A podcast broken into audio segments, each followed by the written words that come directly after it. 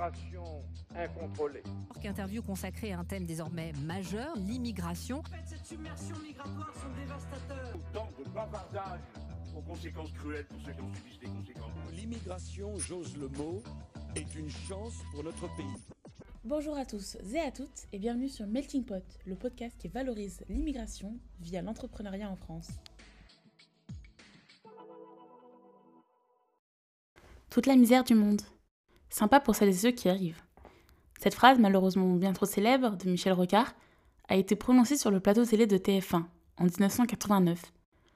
La nuance que le président Emmanuel Macron rappelle ensuite, mais elle doit prendre sa juste part, n'a été en fait rajoutée que plus tard par Rocard, en tentant de faire croire que ses propos avaient été dénaturés. Et il a plutôt bien réussi. Prend notre part, mais on ne peut pas prendre toute la misère du monde, comme disait Michel Rocard. Et je pense que c'est très important aussi de faire de la pédagogie. Quand des gens demandent des papiers, on a aujourd'hui beaucoup... On pas héberger toute la misère du monde. Mais pourquoi parler de cette phrase un peu vieillotte? Tout simplement parce qu'elle soulève plusieurs idées reçues bien ancrées dans l'imaginaire collectif et dans les débats publics. Que l'immigration nous coûterait un bras, et qu'on n'y retirerait rien puisque ce ne sont que les plus pauvres qui viennent en France, les moins instruits et ceux qui n'ont pas de but précis. En gros, la misère du monde, c'est l'immigration vue comme un fardeau. Et c'est quand même dommageable. Déjà parce qu'on ne pense pas aux immigrés présents sur le sol français qui sont eux venus travailler, rejoindre leur famille, finir leurs études. Ça doit pas être forcément très jovial d'être désigné comme ça à la télé, euh, surtout euh, par le président de la République. Et euh, parler de misère du monde, c'est méconnaître l'ensemble des dimensions de l'immigration. Alors déjà, au lieu de s'attarder sur le coût de l'immigration pour la France et son impact en point de PIB, et si on s'intéressait plus précisément au coût de la migration, mais pour les migrants eux-mêmes Parce que oui, migrer, ça coûte cher, et ça coûte même très cher. Déjà, c'est un coût intangible. Le coût de l'arrachement d'un individu de sa famille, de sa patrie, de ses proches, ses habitudes, ses coutumes. Déjà, quand moi-même je suis partie faire mes études pendant un an au Canada, j'ai été quand même assez triste de quitter euh, tout ce qui m'entourait. Partir euh, pour de bon, j'ose à peine imaginer. Alors, euh, on, peut quitter son pays pour euh, plusieurs raisons. On quitte souvent son pays pas parce que l'on on le veut, mais surtout parce qu'on en est contraint. On est contraint pour des raisons politiques, on peut être contraint pour des raisons économiques, environnementales, sociales ou culturelles. Et d'ailleurs, il n'y a pas si longtemps, la France a accueilli son premier migrant environnemental.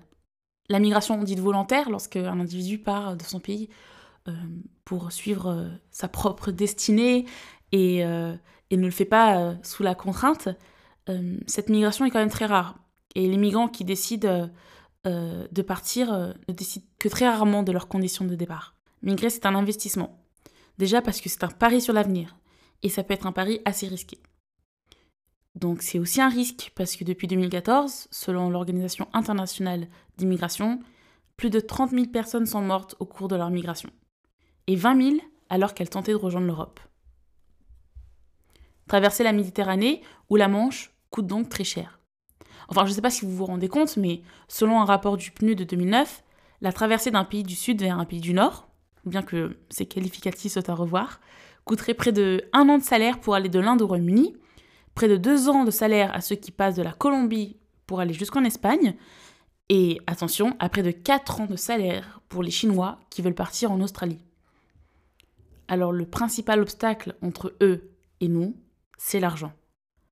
Ce ne sont que ceux et celles qui ont les capacités, un, de partir, deux, de renoncer à plusieurs années de salaire, trois, qui ont la capacité de quitter leurs proches, et quatre, ceux qui ont la capacité, une fois arrivés, de subvenir aux besoins de la famille restée au pays qui partent.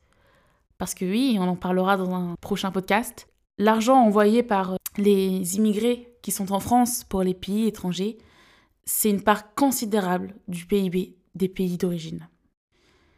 Et donc, euh, toutes ces personnes qui ont les capacités de partir, bah, ça fait pas beaucoup de monde. Une autre idée reçue sur l'immigration, c'est que les migrants qui arrivent sont les moins diplômés de leur pays d'origine.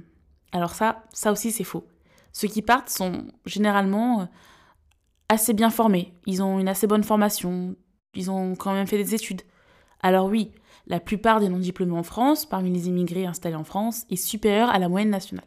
42,8% contre 20,5% pour les natifs.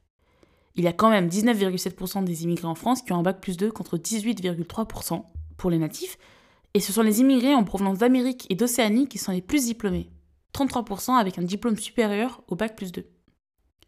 Les derniers arrivés à partir de 2014 en France sont encore plus diplômés. Selon l'INSEE encore, 42% étaient diplômés de l'enseignement supérieur. Il s'agit donc d'arrêter avec une vision euh, dépassée de l'immigré, sans diplôme, pauvre, euh, venant en France. Surtout que pour la plupart, ils ont un vrai projet de vie et un vrai projet migratoire. En venant en France, ils aspirent à un meilleur cadre de vie, des meilleurs salaires, qui peuvent être parfois même multipliés par deux. Cela explique le taux d'entrepreneuriat qui est supérieur en France à celui des nationaux. La dernière étude précise que la part des travailleurs indépendants est de 10,6% pour les étrangers, contre 8% pour les nationaux. L'indice entrepreneurial est donc bien plus fort chez les immigrés que chez les nationaux. Attention, il ne s'agit pas là de faire une hiérarchie entre ceux qui sont les plus entrepreneurs et ceux qui le sont moins. Il s'agit juste de montrer les faits, les chiffres, qui pour une fois valorisent l'immigration. Non, il n'y a pas 5 millions de chômeurs en France pour 5 millions d'immigrés, loin de là. Alors il est clair qu'aucune personne dotée de bon sens quitterait son pays natal pour aller dans un pays qu'elle ne connaît pas, euh, investirait des sommes considérables sans avoir de projet migratoire derrière, ou alors juste euh, parce que cette personne est contrainte de partir, tout simplement. C'est là l'ambition de Melting Pot, c'est mettre en avant cette dimension de l'immigration que l'on ne convoque que très rarement. Alors si l'épisode vous a plu et que vous sentez avoir appris de nouvelles choses, et que vous vous sentez euh, éclairé et que vous avez éclaté euh, ces bulles d'idées reçues que vous pouviez peut-être avoir, n'hésitez pas à aimer, à partager et à vous abonner. Et je vous dis à bientôt. Au revoir.